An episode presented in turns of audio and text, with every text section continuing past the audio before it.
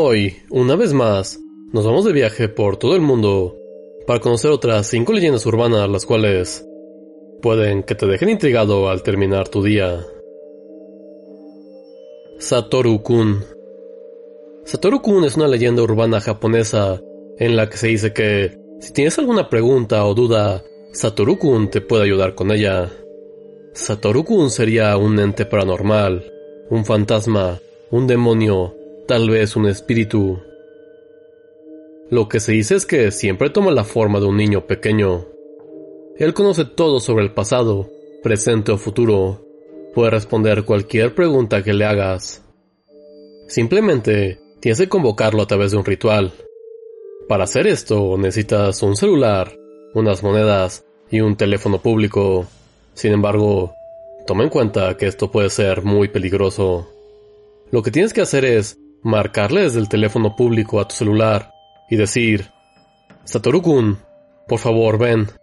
Satoru-kun, por favor, respóndeme si estás ahí. Después de eso tienes que colgar el teléfono público y apagar el celular. Si todo salió bien, Satoru-kun te marcará en 24 horas. Eso lo hará varias veces hasta que la última vez que marque dirá, ya estoy detrás de ti. No te voltees. No trates de verlo, no lo toques. Nunca le llames sin un propósito. Y una vez que esté detrás de ti, rápidamente haz tu pregunta. Recuerda, si rompes cualquiera de esas condiciones, morirás y serás arrastrado al infierno.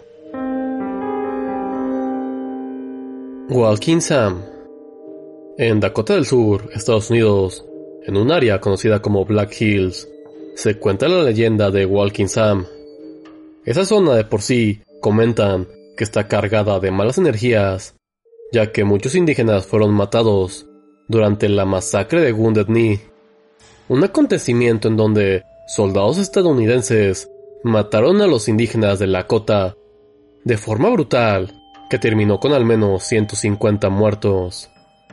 Y en tiempos actuales, se tiene un estimado de que 103 personas han tratado de quitarse la vida por esas zonas entre 2015 y 2020, con nueve casos exitosos, dando más vida a la leyenda de que energías malévolas están en la zona. Walking Sam lo describen como una criatura humanoide de 7 pies de altura, con ojos pero sin boca, que cuando levanta los brazos se le ven colgados a sus víctimas en ellos. Si te llegas a encontrar con él, tratará de hacer que te quites la vida, a los jóvenes se les recomienda que si lo ven, huyan, porque ellos son sus principales víctimas. Y aunque es una leyenda, a la gente local de la zona le preocupa la frecuencia de estos intentos de suicidio y han pedido a las autoridades que, por favor, estén más atentos sobre las llamadas, que les den más opciones a aquellos que no tienen recursos para tomar terapia y que ellos, por favor, provean a la gente de esas necesidades. Naleva. Naleva, o en su traducción, Ven Mañana, es una leyenda que es muy popular en la región de Karnataka, en India. La palabra Naleva se puede encontrar escrita en las paredes, en pequeños pueblos, ciudades, ya que se dice que, si escribes esto, podrás evitar que espíritus malignos entren a tu casa. Hay otras variaciones de la historia que dice que en realidad Naleva es un espíritu de una mujer vestida de novia, que busca a su pareja. Si llega a entrar a tu casa, se dice que secuestra al hombre de la familia y que desaparece sin rastro para siempre. En los noventas, el mito mutó a que en realidad se escribe Naleva, ven mañana, ya que una bruja se encontraba rondando y engañando a gente para secuestrarla. Sin embargo, para evitar que hablara contigo, se ponía el mensaje para que se diera cuenta que no había nadie y que regresara al día siguiente, así de forma cíclica. La mulata de Córdoba. Esta es una leyenda muy vieja de México, más específicamente de Veracruz. En 1618 vivió una mujer llamada Soledad. Nadie sabía de dónde provenía, quiénes eran sus familiares. Nada. Era un completo misterio. A ella le decían mulata, es decir, que tenía dos tipos de sangre dentro de ella. En ese entonces se les decía hacia los hijos de padres o madres de color con gente caucásica. Ese término es muy despectivo, y peor aún en esos tiempos. A ese tipo de personas se le consideraba que estaba un estrato social aún más bajo.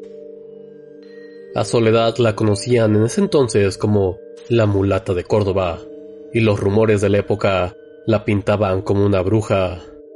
Las mujeres de la zona de aquel entonces decían que era tan buena en la brujería que todos los hombres caían rendidos a sus pies.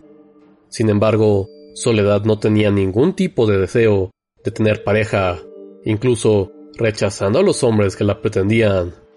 Uno de ellos era el alcalde de Córdoba, Martín de Ocaña. Tanto fue su despecho que él avisó a las autoridades, a la Santa Inquisición, que le habían supuestamente dado una bebida para él estar a sus pies. Rápidamente la apresaron y la ejecutarían por bruja. Aquí es cuando dicen que en la cárcel pidió un trozo de carbón y se puso a dibujar un barco. Se dice que Soledad le preguntó al guardia que, que le hacía falta a su barco, a lo que le contestó en broma que navegara. Acto seguido, ella se subió en el dibujo que cobró vida y desapareció. Los habitantes solían contar que ese día vieron una figura de barco que iba a mar abierto, algo que era extraño ya que se supone que ese día cerraron el puerto por una tormenta. El ahorcado de Chacarita. En Buenos Aires, Argentina, el cementerio del oeste es conocido como el cementerio de Chacarita, el cual es el más grande de todo Buenos Aires, y tiene una leyenda que data del siglo XIX. La historia cuenta que un hombre que se ahorcó, ahora todas las noches de jueves, vaga por el cementerio. Todo empezaría gracias a la fiebre amarilla. En la ciudad se había dado una emergencia sanitaria y mucha gente estaba falleciendo. Una joven sucumbiría ante la enfermedad y su pareja no pudo con el dolor, colgándose en un árbol muy cerca del cementerio. Ahora, desde ese entonces dicen que la gente ha visto lo que dice ser una figura semi-transparente que trae ropa muy vieja y que hasta a veces aparece como si estuviera en descomposición. Y bueno, llegamos a la cuarta parte de Leyendas del Mundo. Sabemos que les gustan mucho estos temas y seguiremos hablando de lo más raro que este mundo puede ofrecer. Muchas gracias por escucharnos. Terminamos un programa más, la cuarta parte de Leyendas Urbanas del Mundo.